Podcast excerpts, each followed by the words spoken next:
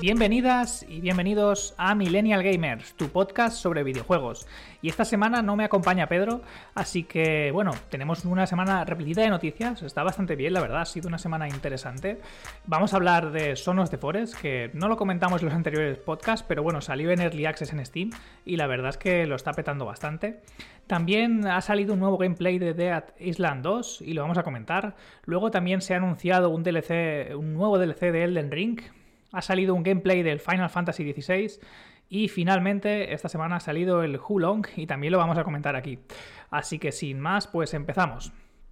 Eh, Son of the Forest, la verdad es que yo jugué al primer juego, al The Forest. Para quien no lo conozca, pues es un juego de supervivencia en el que caes en una, en una isla, en una isla desierta de estas. Bueno, no está tan desierta porque está repletita de caníbales, ¿no? Y algo, algo ocurre, de alguna manera tú caes en esa isla y un poco parecido a, Lost, ¿no? Y tienes que desentrañar un misterio, ver qué está ocurriendo en esa isla, ¿no? Y, además, pues eh, es, muy survival, ¿no? Tienes que comer, tienes que beber agua, tienes que eh, hacer acopio de recursos, ¿no? Y lo, que era muy interesante también del primer de Forest, que en este lo, lo continúa y lo mejora, es el sistema de construcción, ¿no? tiene un sistema de construcción bastante realista, ¿no? Tienes que talar árboles, tienes que mm, que buscar recursos, hojas, etcétera, ¿no? Y con eso vas construyéndote bases, ¿no? El primer de Forest, allá cuando salió, fue revolucionar el sistema y luego muchos otros juegos survival lo, copiaron el sistema de construcción que tenía, ¿no? Y este, en este caso, le da una vuelta de tuerca, lo hace todavía más realista y la verdad es que luce espectacular y, te puede... el juego promete mantenerte enganchado en la construcción de bases durante horas. La verdad es que tiene bastante, bastante buena pinta y gráficamente es un, es un alarde. O sea, es increíble cómo se ve el bosque, cómo se ven las hojas, cómo se ven los árboles ¿no? Y es, la verdad muy preciosista. Y luego los caníbales, pues hay de diferentes tipos, ¿no? Hay desde caníbales humanoides hasta cada vez, pues, bichos cada vez más deformes y más eh, complicados, ¿no? Y, feotes, ¿no? Con muchos brazos, piernas, etcétera. Unas aberraciones que dan bastante miedo, parecen ahí de pesadilla, la verdad. Y luego tiene un sistema de cuevas que ya tenía el primer juego, ¿no? que eran cuevas donde ibas desentrañando pequeñas eh, partes de la historia y que además pues son bastante terroríficas porque el sistema de la iluminación está muy bien conseguido, ¿no? Y vas ahí a oscuras y la verdad es que da bastante miedito. No sé yo si, si, sois miedosos, pero con este juego podéis pasar momentos muy tensos, ¿no? Ahí con una antorcha o con un mechero en una cueva oscura y de pronto te sale una abominación llena de brazos y piernas y, y tal que viene hacia ti. Da bastante, bastante miedito, la verdad. Y en este juego otra cosa que han añadido que la verdad es bastante interesante y que facilita un poco el, gameplay es que han añadido un compañero, un, compañero, un NPC que te facilita el farmeo, ¿no? Le puedes asignar comandos y entonces pues eh, él te ayuda pues a recoger troncos o te puede ayudar a, hacer algunas cosas ¿no? más fáciles, pues a talar, a talar árboles, a traer de los troncos, a moverlos a algún sitio, ¿no? A recoger eh, ramas, eh, etcétera. En, realidad lo que hace es facilitarte el farmeo, lo cual la verdad es que está bastante bien. Y otro juego que está también bastante bien es el Dead Island 2, que hemos visto gameplay. Y la verdad es que tiene una pinta bastante impresionante. Yo a este juego no lo tenía muy fichado la verdad, porque no jugué al primer de Island y este pues tampoco, así como el de Forest sí que lo había jugado y me parece muy interesante y, probablemente en algún momento pruebe este Sons of the Forest. El Dead Island 2 no lo tenía yo en mi radar, y la verdad es que han enseñado gameplay, unos 14 minutos más o menos, y eh, luce bastante impresionante. Aparte que gráficamente se ve bonito, ¿no? Empieza el, gameplay ahí en, en Bel Air, ¿no? En unas casazas ahí impresionantes. Y, la verdad es que luce muy bien, ¿no? Dead Island 2, para que no lo sepa, pues es un juego de zombies, de acción, ¿no? Que tiene un, que tiene un sentido del humor así gamberrete, ¿no? En el sentido de que es un juego que no se toma muy en serio, ¿no? No tienes, o sea, tienes que sobrevivir, tienes una parte de historia y, tal, y tienes que irte moviendo pues por zonas repletas de zombies y ir machacando a todos los que veas por el camino o ir sigilosamente, ¿no? También tiene un sistema de, armas, ¿no? En el que pues cada arma pues eh, tiene efectos diferentes, ¿no? Y, la verdad es que tienen, parece que tienen un estilo de lucha bastante diferente, hay katanas, hay pistolas, hay metralletas, hay escopetas, ¿no? Un poco lo típico, pero que cada una pues se siente bastante única, o al menos eso dicen los desarrolladores. Y también tiene una parte interesante de que puedes eh, romper diferentes partes del cuerpo de forma realista de, los zombies. Y eso, pues lo que, lo que hace es que, pues que, por ejemplo, si te vienen hacia ti de pronto muchos zombies, pues puedes dispararle las piernas, así se van arrastrando por el suelo y no pueden llegar hacia ti rápidamente, ¿no? También puedes ir sigilosamente, desmembrando eh, también partes del cuerpo, con una katana, por ejemplo, se ha visto, ¿no? Que podías cortar cabezas, brazos, etcétera, ¿no? La verdad es que parece que el sistema de desmembramientos, pues está bastante bien conseguido, bastante interesante. Y la verdad es que, no sé, yo no le tenía muy pillado el punto a este juego, no me llamaba especialmente la atención, de hecho no lo tenía ni en mi radar siquiera. Y con este gameplay han conseguido su objetivo, ¿no? El, objetivo de que, ostras, piense, mira, este juego si lo pillo en algún momento o sale en Game Pass o, lo pillo así de oferta y tal, pues probablemente le dé un buen try y vea a ver qué tal, qué tal funciona, ¿no? Porque así de entrada lo que han enseñado me resulta interesante y, no sé, como mínimo me han despertado la curiosidad. Igual que comentaba la semana pasada de que el Street Fighter 6 pues yo no lo tenía, no lo tenía en mi radar, pero lo que habían enseñado me gustaba, ¿no? Y, al menos como mínimo habían conseguido despertarme, que me pique la curiosidad. Este de Thailand 2 lo ha conseguido también, ¿no? Yo en general soy fan de los juegos de zombies, a mí me gustan he jugado algunos, algunos juegos de zombies y este la verdad es que resulta, muy interesante, ¿no? Fíjate que el de Forest tiene esta especie de caníbales que también son un poco así eh, deformidades y tal, ¿no? Parece que está un poco de moda todo el tema este de juegos de supervivencia mezcladas con historia y tal. En el caso de, de Forest, ¿no? Es una propuesta más survival, ¿no? Más de alimentarte, más de estar en la naturaleza, ¿no? Y este es más, más urbano, ¿no? Más de, pillar ahí eh, por casas, arramblar con armas y liarte a matar zombies de una forma mucho más gamberra, ¿no? El juego se toma mucho menos en serio. Pero la verdad es que, no sé, suena, suena interesante y lo que se ha visto lucía bastante bien, bastante bonito. Así que habrá que tenerlo en el radar. Y otro juego que yo tengo en el radar, que ya jugué y que la verdad es que lo gocé muchísimo, fue Elden Ring. Elden Ring cuando salió el año pasado, en febrero, fue, vaya, yo tenía claro en cuanto puse mis manos en el, en el mando y empecé a jugar, yo supe que, sé, que Elden Ring para mí era el GOTI del año pasado y así lo fue para mucha gente, ¿no? Elden Ring fue el, juego más galardonado del año, ¿no? Como para los que no lo sepan, si hay alguien que no sabe qué es Elden Ring, Elden Ring es un Souls-like hecho por From Software, de los creadores de Dark Souls, eh, Bloodborne, etcétera, ¿no? Pues este juego prometía lo mismo, pero en un mundo abierto, vastísimo, en el que había pues eh, una serie de bosses dificilísimos de, acabar con ellos, ¿no? Pero en un mundo abierto, lo cual era, era el sueño, el sueño de muchos de los fans de, los Souls, ¿no? Y yo entre ellos. Yo soy muy fan, he jugado a todos los Dark Souls y Elden Ring para mí fue un sueño hecho realidad, ¿no? Pues esta semana han anunciado que se viene un DLC a Elden Ring. Yo creo que no sorprende a nadie, ¿no? Porque aunque el juego era vastísimo, ¿no? Eh, recordar que, que, para acabar con la historia principal de Elden Ring probablemente podías echarle unas 30, 40 horas mínimo, ¿no? Y si eres completista y quieres hacer todas las mazmorras, todas las quests, jugar con los NPCs, etcétera, ¿no? Pues podías alargarte fácilmente a las 100 horas, ¿no? O sea que es un juego ya muy extenso que la verdad, si no hubiese salido ningún DLC no pasaría nada, porque es que es tan largo que, no ocurre nada, ¿no? Porque al final ya, tiene contenido más que de sobras, ¿sabes? Pero por si se te ha quedado hecho poco o ya estás cansado de empezar nuevas runs con diferentes personajes, ¿no? Porque recordemos que los juegos de los Souls son muy agradecidos en cuanto a empezar y hacerte diferentes personajes. Yo no creo que que te hagas solo una partida, ¿no? Al final son juegos en el que vuelves cada seis meses o cada, cada año a echarte una partida con un personaje diferente. No necesariamente para terminar toda la partida de principio a fin, pero sí por el placer, ¿no? De levelear, ¿no? Al final estos juegos son muy agradecidos en cuanto al, al leveleo, ¿no? Al, estar ahí jugando, ¿no? Y ver cómo tu personaje progresa. Son, son placenteros. Y de vez en cuando te encuentras contra un muro, ¿no?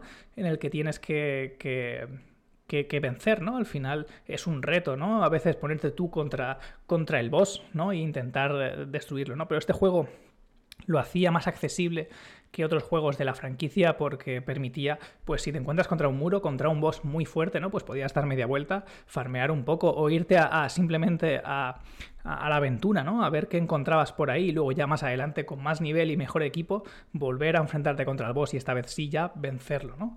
Así que bueno, no hay muchas noticias de, en cuanto muchos detalles en cuanto a qué va a contener el DLC o qué es lo que vamos a, a ver, Pero bueno, solo enseñaron una imagen, una, captura, en el que se veía al protagonista montado encima de torrentera sobre una especie de campo pues, de, trigo, acercándose, dirigiéndose hacia un árbol bastante extraño, negro, con un poco de dorado alrededor. Así que bueno, no sé, tendremos que esperar un poco más para ver más detalles, pero de momento pues ya nos han afilado los dientes a los fans. A ver qué nos encontramos cuando tengamos más noticias. Y hablando de noticias, eh, tenemos nuevo gameplay del Final Fantasy XVI. Que yo, la verdad, he sido muy fan de la saga. Para mí, Final Fantasy VII, 8, el 9, el 10 fueron de los imprescindibles. También jugué al 12.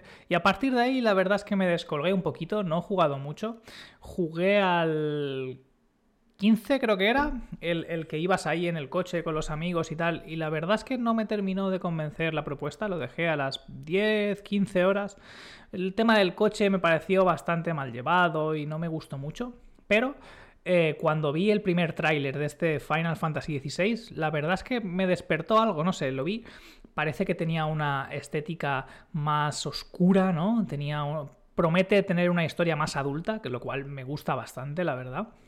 Al final, para quien no lo conozca, si hay alguien que no conoce la mítica saga de juegos de RPG Final Fantasy, ¿no? Pues al final todos los juegos, aunque este sea el 16, no tiene ninguna continuación en la historia, ¿no? Cada uno cuenta una historia diferente, sí que tienen elementos comunes como la magia, las invocaciones, ¿no? A veces los cristales, ¿no? Muchos juegos de Final Fantasy tienen relación con cristales en plan mágicos y tal, ¿no? Y al final son mundos de fantasía ¿vale? En el que te cuentan una historia y hay muchos tipos de historias, ¿no? En los juegos de Final Fantasy ninguno sigue en ninguna especie de universo o de, o de no son el mismo mundo ni nada. Cada uno te explica una historia distinta y la verdad, esta parece una historia más ambientada en una época medieval europea eh, oscura, ¿no? En el que Em, hay, personas que son capaces como de, controlar las invocaciones, ¿no? Y aquí parece que las invocaciones y los cristales van a tener una importancia bastante importante, ¿no? Y a, diferencia de otros juegos de Final Fantasy, este no va a ser por turnos, este va a ser en un tiempo real, eh, muy estilo hack and slash, ¿no? Como si fuese un Devil May Cry, un estilo de este, de este rollo, ¿no? En el que pues tienes enemigos y tú vas pulsando botones y vas atacando a los enemigos. Y en este juego parece que solo vas a poder controlar al protagonista, no vas a poder controlar a otros personajes, NPCs o, o tal, ¿no? Como en otros Final Fantasy que podías llevar a, muchos otros personajes o incluso por turnos podías llevar a todo el equipo. Aquí no, aquí parece que solo vas a poder mover al protagonista. Y bueno, no sé, tiene una pinta muy interesante, la verdad. Yo desde el principio que lo vi me, me gustó bastante. Y en el gameplay este que he visto, parece que el, sistema de combate es muy, no sé, muy llamativo visualmente. La verdad es que el juego luce bastante bien. esta gente de Square Enix, que son los desarrolladores, tienen un motor gráfico que la verdad es que mola bastante. Y por ejemplo, el pelo lo hacen una barbaridad. O sea, yo no sé cómo lo hacen, pero lucen con unos pelazos, un, pelo ahí increíble, que además parece que, se mueve por sí solo y tal. Eh, tienen una fascinación, ¿no? Eh, supongo que por, por eso de ser japoneses y tal, tienen una fascinación con los peinados, que es una barbaridad, y luce muy bonito bastante, bastante impresionante, ¿no? Y parece que también va a haber peleas entre las invocaciones, ¿no? Se ve ahí una pelea con Ifrit, ¿no? En el que parece que tú controlas a Ifrit y tal. Y es bastante chulo, no sé, muy llamativo. Creo que es algo que no se ha visto tanto porque sí es cierto que en el Final Fantasy X tú podías controlar por turnos a las invocaciones y tal, pero aquí parece que tú las vas a controlar pulsando botones y tal y haciendo acciones, así que no sé, parece bastante chulo. Luego también se ha descubierto que eh, tiene más, el juego tiene más de 11 horas en cinemáticas. Eso es una barbaridad. O sea, parece que va a ser, va a tener bastantes, bastantes cinemáticas largas. Así que la historia creo que va a ser interesante. Espero, por favor, que la cuenten bien, ¿no? Porque la única crítica que le tengo yo a los últimos Final Fantasy es que igual la historia era un poco regulera. Así que, no sé, esperemos. Yo tengo muchas esperanzas. Yo, la verdad es que llevo tiempo esperando jugar a un Final Fantasy como los clásicos, un Final Fantasy que, me atraiga la historia, que me haga sentirme inmerso, que los protagonistas pues sean, sean, sean, no sé, atractivos en el sentido de, de, que me mantengan enganchado y quiera saber más y me importe lo que pase con los protagonistas, ¿no? No sé, veremos a ver qué tal. Yo tengo muchas esperanzas y espero que este sea el Final Fantasy que vuelva, ¿no? Que sea mítico, igual que lo fue en el 7, el 8, el 9 y, y, tal, ¿no? Esperemos, tengo, tengo bastantes esperanzas. Ojalá no me decepcionen, ya me han decepcionado bastante. De hecho, llevo todos estos años que no he jugado a Final Fantasy en parte por esto, porque no, han conseguido hacer ninguna propuesta que me atraiga lo suficiente. El, único que, el último que jugué fue el Final Fantasy VII Remake, ¿no? Que, pero al final es un remake del 7, así que tampoco es que sea una historia original y tal. Y el, y el 7 Remake sí que lo disfruté bastante, la verdad es que me gustó cómo lo habían hecho. Me parece un poco raro uno el tema ese que hicieron con las especies esta de, mentores, ¿no? Los que lo habéis jugado al juego ya sabréis de qué van, tampoco quiero hacer spoilers. Pero bueno, no sé, veremos a ver qué nos depara este Final Fantasy XVI. Yo le voy a tener echado el ojo. Para los que tengáis una PlayStation 5, pues estáis de enhorabuena, porque parece que va a ser exclusivo de consolas durante los seis primeros meses.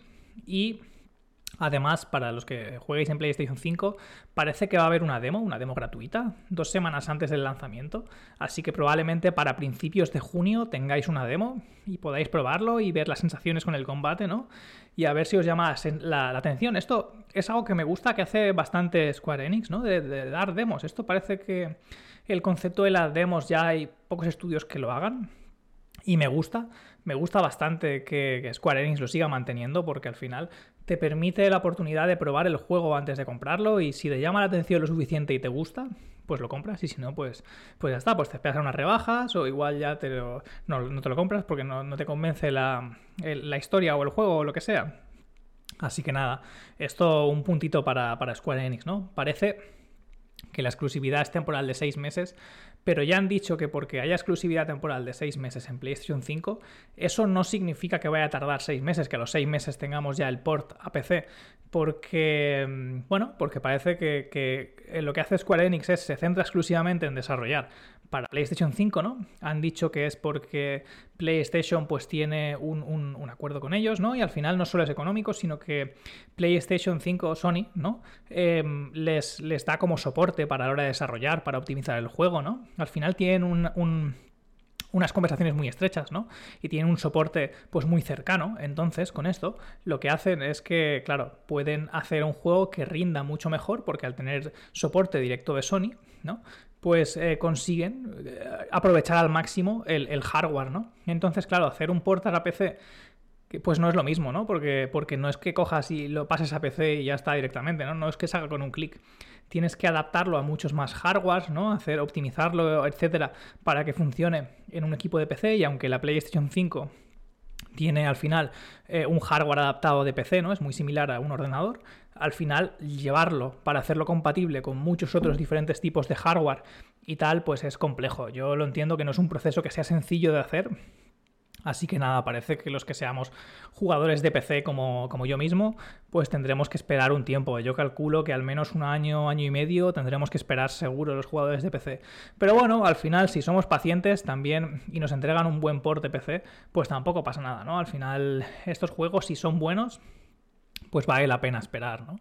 Y así de paso, pues podemos ver qué tal eh, funciona la historia en PC y tal, ¿no? O sea, en PlayStation 5, y si vemos que está bien y que vale la pena, yo, a mí no importa esperar siempre que valga la pena, ¿no? Si el juego luego resulta que es, tiene una historia así mediocre y tal, pues igual, en vez de esperarme un año y medio a la fecha de salida, ¿no? Pues espero dos o tres años a que esté rebajado a 20 o 30 euros con todos los DLCs y expansiones y ya pues, pues ya se comprará más adelante, ¿no? No hay ninguna prisa. Pero si el juego está muy bien, ¿no? Y el juego promete y, y sale bien y la historia es espectacular y, la y las críticas son muy buenas, pues probablemente... Eh, pues le demos un try en PC, a ver qué tal. Y a alguien que no ha tenido unas críticas y un inicio demasiado bueno es el siguiente juego, Wulong Fallen Dynasty. Al final, este juego es un Souls-like. Parece que hoy está, está interesante, ¿no? El sector de los Souls-like, ¿no? Hemos anunciado el DLC del Elden Ring. Y ahora viene Gulong, que es eh, un juego desarrollado por Team Ninja, que son los creadores de Nioh y Ninja Gaiden así que ya tienen experiencia desarrollando Souls-like, ¿no? Porque al final, quien no lo sepa, pues Nioh es un juego de también una especie de Souls-like ambientado en Japón medieval y han decidido hacer un pequeño cambio y hacer esta vez este Gulong ambientado en China. En China en, la época de la batalla de los tres reinos, así que el, el contexto histórico pues parece interesante. Y este juego se diferencia de otros Souls-likes porque es un poquito más parecido a Sekiro, en el sentido de que no es tan estratégico o tan táctico como un Soul, como un Dark Souls, por ejemplo, sino que parece que tiene un rollo más frenético, más de ir directo al ataque y el parry es súper importante, ¿no? Parece que si no controlas bien esta dinámica del parry, lo vas a tener muy complicado contra los bosses porque parece ser que tienen ataques imbloqueables que la única manera de hacer frente a ellos es utilizando el parry. Así que, eh, bueno, mm, tiene también un sistema mm, de mucho loot, ¿no? Al final tú vas ahí derrotando enemigos y tienes muchísimo loot, es muy parecido a Nioh. A mí personalmente me, colapsa un poco, ¿no? Porque yo solo he jugado al Nioh 1 y no me lo pasé. No me terminó de enganchar lo suficiente. La historia, pues no era la gran cosa. Y luego eh, la ambientación, así como más asiática, mm, japonesa en el caso de Nioh, ¿no? Y aquí China pues no me terminaba de convencer. Yo siempre he sido más de, una estética medieval europea, ¿no? Que es como los Souls, como los Dark Souls, ¿no? Pero aún así, pues le di un try al primer Nio y no me terminó de gustar por varias cosas, ¿no? El sistema de combate era más frenético que los Dark Souls, no son tan pausados. A mí me gustan los Dark Souls porque son más estratégicos, tienes que esperar el hueco, el momento, ¿no? Y aquí en estos eh, juegos del Team Ninja, pues son más, más frenéticos, tienes que atacar más rápido, esquivar más rápido, ¿no? Los enemigos se mueven muy rápido en todo el rato, ¿no? Y no sé, eh, no, me, no, me, termino de convencer. Y luego otra cosa que tampoco me gustó es el, sistema de loot, ¿no? En Dark Souls, cuando vences a un enemigo muy difícil, ¿no? Normalmente la recompensa está a la altura, ¿no? Te dan un equipo que vale la pena, ¿no? Aunque igual no, no es para tu build, ¿no? Porque no encaja, tú usas igual espada grande y te sale una espada mm, recta que no te interesa, pero aún y así sabes que has tenido una recompensa a la altura, ¿no? Sin embargo, en los, juegos de Team Ninja hay un exceso de loot. Es decir, yo qué sé, si en un Dark Souls hay, me lo invento ¿eh? totalmente, 30 tipos de armadura, aquí en, los juegos de Team Ninja hay, no sé, 100 y, y, cada uno con una mínima variación, ¿no? Estamos hablando de que, yo qué sé, que igual te da un 6% más de guardia, ¿Y como cuánto supone un 6% más de guardia? ¿no? ¿Me, importa esto? Me mejora el 6% de guardia, pero pierdo un 3% de X cosa, ¿no? Como cuánto esto impacta en el juego, ¿no? Al final tiene esa mini microgestión, ¿no? De decir, me interesa un 3% más de esto o un 6% más de aquello, ¿no? Y no parece que sea la gran cosa, ¿no? Y la mayoría del loot que te encuentras, pues es como como inferior al tuyo, así que no te sirve para nada, ¿no? No sé, mm, el sistema de loot así tan, tan exagerado que tienen los juegos de Team Ninja no es para mí. No me termina de convencer, no me motiva a seguir jugando. Y bueno, parece que Hulong también además ha tenido críticas eh, bastante, bastante importantes porque el port de PC parece que es bastante pobre. Eh, tiene problemas de rendimiento. Eh, también se ve que han puesto el mismo botón de hacer parry en el botón de eh, esquivar, de saltar, ¿vale? De rodar. Así que es, confuso, es complicado, ¿no? Si quieres hacer parry tienes que dar una vez al botón el, círculo o la B, ¿vale? Si fuese un mando de PlayStation. Y si quieres eh, esquivar tienes que darle dos veces. Entonces, ¿qué pasa? Que si quieres hacer parry dos veces muy seguidas, porque igual te has equivocado la primera y quieres hacer la segunda, en vez de hacer parry, ruedas. Y eso la verdad es que no ha gustado nada a los, a los jugadores y parece ser que no lo puede remapear tampoco. Tiene problemas de rendimiento el juego. Y además gráficamente tampoco parece la, gran cosa, ¿no? Es un juego intergeneracional, así que tampoco se le pide unos gráficos impresionantes. Pero en este caso parece que los gráficos encima son un poco más reguleros, ¿no? Yo la verdad, me estaba planteando jugar a este Gulong porque ha salido en el Game Pass, así que como, como tengo el Game Pass, pues me, estaba planteando jugarlo. Y no lo tengo claro, no tengo claro si lo voy a jugar. Si lo juego, probablemente eh, subiré algunos vídeos en nuestro canal de YouTube. Para que no lo sepa, aparte de en todos los sistemas de podcast, también estamos, en todas las plataformas de podcast, estamos también en YouTube. Y nada, pensaba empezar a subir gameplays. No sabía si empezar por el Hi-Fi Rush o el Gulong Y la verdad, viendo que ha salido tan regular y que tiene problemas de performance, probablemente empezaré a subir gameplay de, de Hi-Fi Rush y en el futuro, en un par de semanas, cuando ya esté un poco más pulido, empezaré a subir Gulong. A ver si con un poquito de suerte suben un parche, ya no día uno, porque el día uno fue hace unos días, ¿no? Pero al menos parche de, la primera semana o tal. A ver si consiguen arreglar los problemas de performance y es un poquito más estable. Es una pena porque, no sé, yo tenía ganas de darle un try a ver qué tal funcionaba este, ¿no? Además, también, aparte del sistema de, problemas que tiene con, la performance, parece que el sistema de, el, diseño de niveles es muy sencillo, ¿no? Reutiliza muchos assets, ¿no? Todo el rato es, más o menos igual. Y, si eso lo juntas con que visualmente pues tampoco es ningún despilfarro, porque es intergeneracional, pero aún así, incluso para ser intergeneracional, pues no luce especialmente, no sé, no luce muy, muy chulo, ¿no? Luego, además, pues, pues está eso, ¿no? Que, visualmente pues no, no, llama y encima el rendimiento es un poco regular, no sé. No sé si al final lo, jugaré y subiré un primeras impresiones. Pensaba hacer serie incluso y subir una serie completa del gameplay del Gulong a YouTube. Veremos, no sé. Creo que haré unas primeras impresiones, jugaré unas cuantas horas y, y, depende de cómo de bueno sea y cuánto me guste, subiré serie completa o igual, o igual no. Lo veremos a ver. También eh, este juego se diferencia de otros juegos Souls-like porque tiene un sistema de moral. ¿Vale? ¿Y qué significa esto? Pues que tú, tú además de tener tu nivel, ¿no? Además de tener pues, el, nivel que tienes cuando vas subiendo de nivel, en cada misión hay como un nivel de moral. ¿Y esto qué significa? Pues según realizas ciertas acciones, de derrotas enemigos, etc., pues vas subiendo tu nivel de moral. Y los enemigos también tienen nivel de moral. ¿Qué significa esto? Pues que si tú tienes un nivel de moral 2 y luchas contra un enemigo de moral 4, te va a costar más. O sea, hay un nivel dentro del nivel, hay un nivel como de misión, ¿no? Entonces, lo que tienes que hacer es ir derrotando a otros rivales o también eh, accediendo a, la especie de hogueras que hay, que en este caso son un sistema de banderas, ¿no? Vas caminando por el mundo y ves una cosa que brilla en el suelo, y entonces plantas ahí tu bandera y te da un poquito de nivel de moral, además de, pues, de curarte y de pues, ser un punto de, retorno, ¿no? y el caso es que cuando conforme vas subiendo tu nivel de moral, ¿no? Si luchas contra rivales que tienen menos moral o igual que tú, pues te es más fácil. Y si luchas contra rivales que tienen más moral que tú, pues te cuesta más, ¿no? O sea que encima ya no es solo que tengas que levear, ¿no? Así que le quita un poco de sentido a, farmear, o a subir de nivel, ¿no? Y te obliga a farmear eh, moral, ¿no? Porque, por ejemplo, imagínate que tú. Eh, coges, haces tu primer eh, paseo por el, por el mundo que hay en esa, en esa misión, ¿no? Al final recordemos que esto no es mundo abierto, no es un Dark Souls, no es un Elden Ring. Aquí tienes pequeños mapas en los que tienes que ir pues moviéndote para llegar al boss, vencerlo y pasar a la siguiente quest, a la siguiente misión. Así que en este caso, imagínate, ¿no? empiezas una, una, quest y vas avanzando hasta que te enfrentas al boss. Te pasas una ves una cinemática de 10, 15, 2 minutos, ¿vale?